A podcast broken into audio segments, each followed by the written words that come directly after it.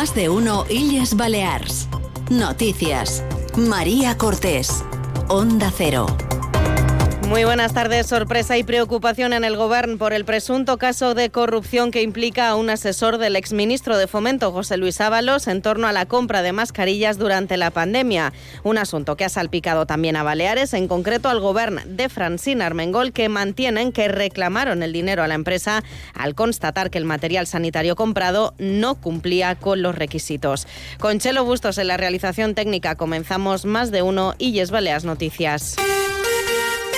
La presidenta del Gobierno, Marga Proens, ha anunciado que el IBE Salud realizará una auditoría interna para investigar la compra de mascarillas por parte del anterior ejecutivo de Francine Armengol a la empresa de Coldo García, asesor del exministro José Luis Ábalos, que ha quedado en libertad tras ser detenido por el presunto cobro de sobornos en la compra de material sanitario. Patricia Segura, buenas tardes. Buenas tardes. El contrato que se realizó por la vía de emergencia en plena pandemia se hizo por valor de 3.700.000 euros en abril del año 2020 cuando posteriormente se constató que las mascarillas no cumplían los requisitos de una FFP2, por lo que el Gobierno exigió la devolución de 2.600.000 euros. Sin embargo, no fue hasta el julio del año 2023, en la víspera de la toma de posesión de Marga Proens, cuando el Servei Balear de Salud emite un informe de resolución del contrato para denunciar el sobrecoste de ese contrato. Además, en julio de 2022, la Guardia Civil solicitó al IBE Salud una copia del expediente por haber detectado posibles estafas en otras comunidades autónomas. La presidenta del Gobierno, Marga Proens, ha expresado su preocupación y sorpresa por un caso que dice sitúa al anterior Gobierno del Pacto en el epicentro del escándalo nacional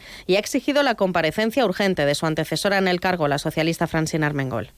Ens preocupa perquè se tracta d'un cas de presumpta corrupció a nivell estatal que ha situat a, a la senyora Armengol i que ha situat l'anterior govern de les Illes Balears a l'epicentre d'un cas que du ja més de 20 detinguts. Ara jo exigesc també que, que avui mateix Francina Armengol doni explicacions. Tras las críticas de estos últimos días de la oposición, que acusaba al equipo de gobierno de Proens de la falta de transparencia por las declaraciones de los altos cargos del actual gobierno, la presidenta Balear ha tomado ahora las palabras de los propios socialistas para cargar contra la implicación de en un presunto caso de corrupción.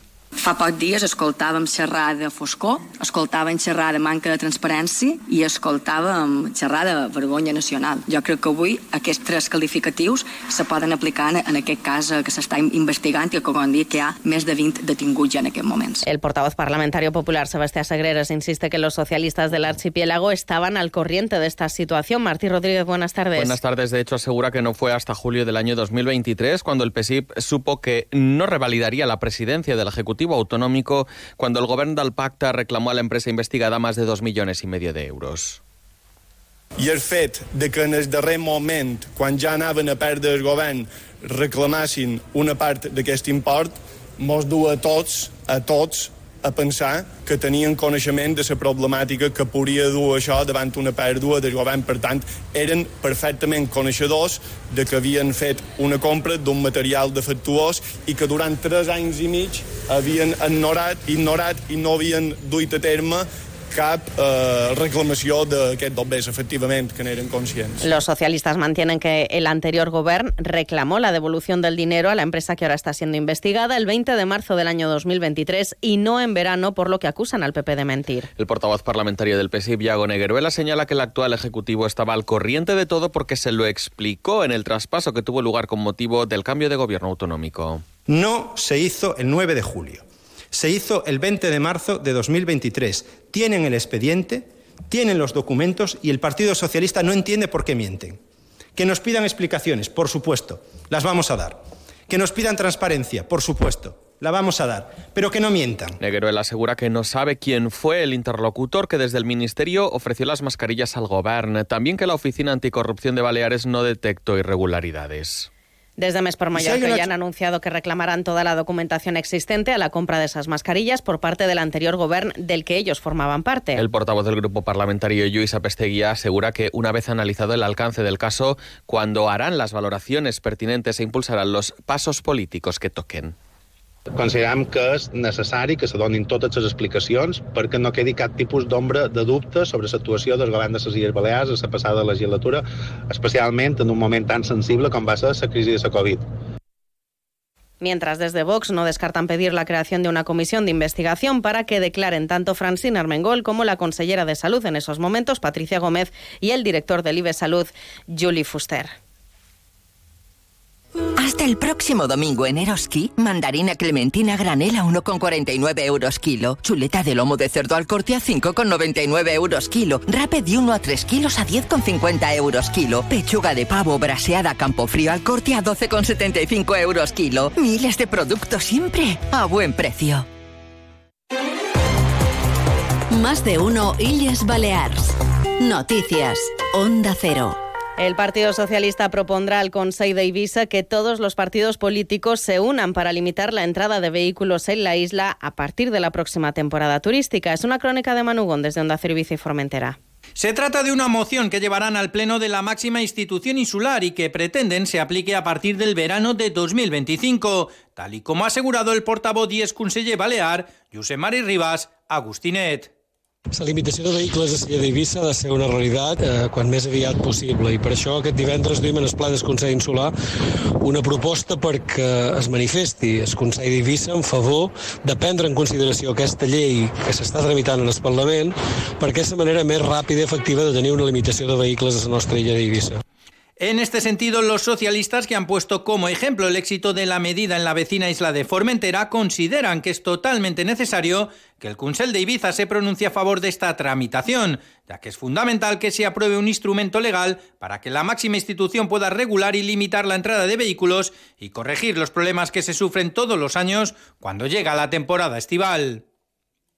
Y seguimos hablando de esa temporada turística que en Calvía se va a adelantar este año a marzo, según el ayuntamiento del municipio. Dos de cada tres establecimientos van a estar abiertos el próximo mes, lo que demuestra un avance en la desestacionalización del destino. El consistorio prevé que de los 230 establecimientos turísticos, 149 ya estarán abiertos el mes siguiente, por lo que la temporada turística se ha avanzado este año más de un mes y medio. Por zona Santa Ponsa ya cuenta con ocho hoteles abiertos, mientras que en Palmanova y Magaluf dos de cada diez hoteles ya están abiertos y se espera que más de la mitad lo estén a finales de marzo. En Menorca, el nuevo centro de salud en, Ayal, en Alayor, que da servicio a los municipios del centro de la isla, va a estar construido en dos años y medio, según la previsión del IBE Salud.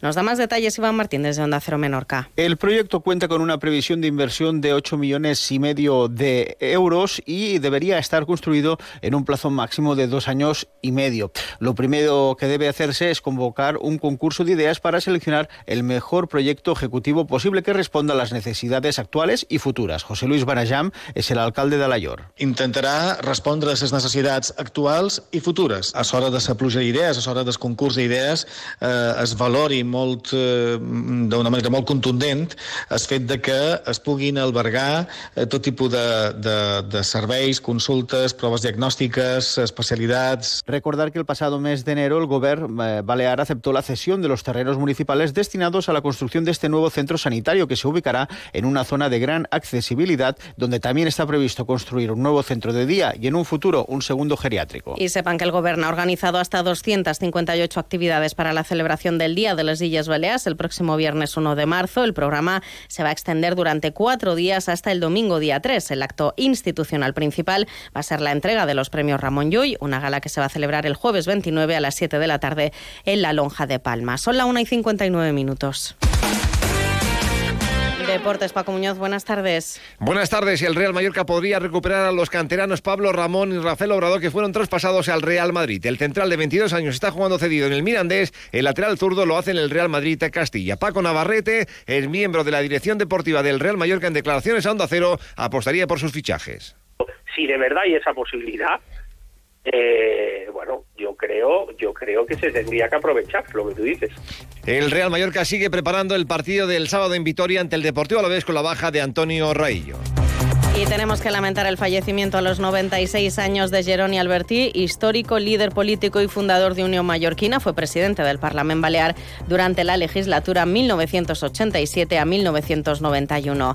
Así llegamos a las 2 de la tarde. Sigan con Noticias Mediodía en Onda Cero. La actualidad de Baleares vuelve a las 2 y media en Illas Baleas en la Onda. Pasen una feliz tarde.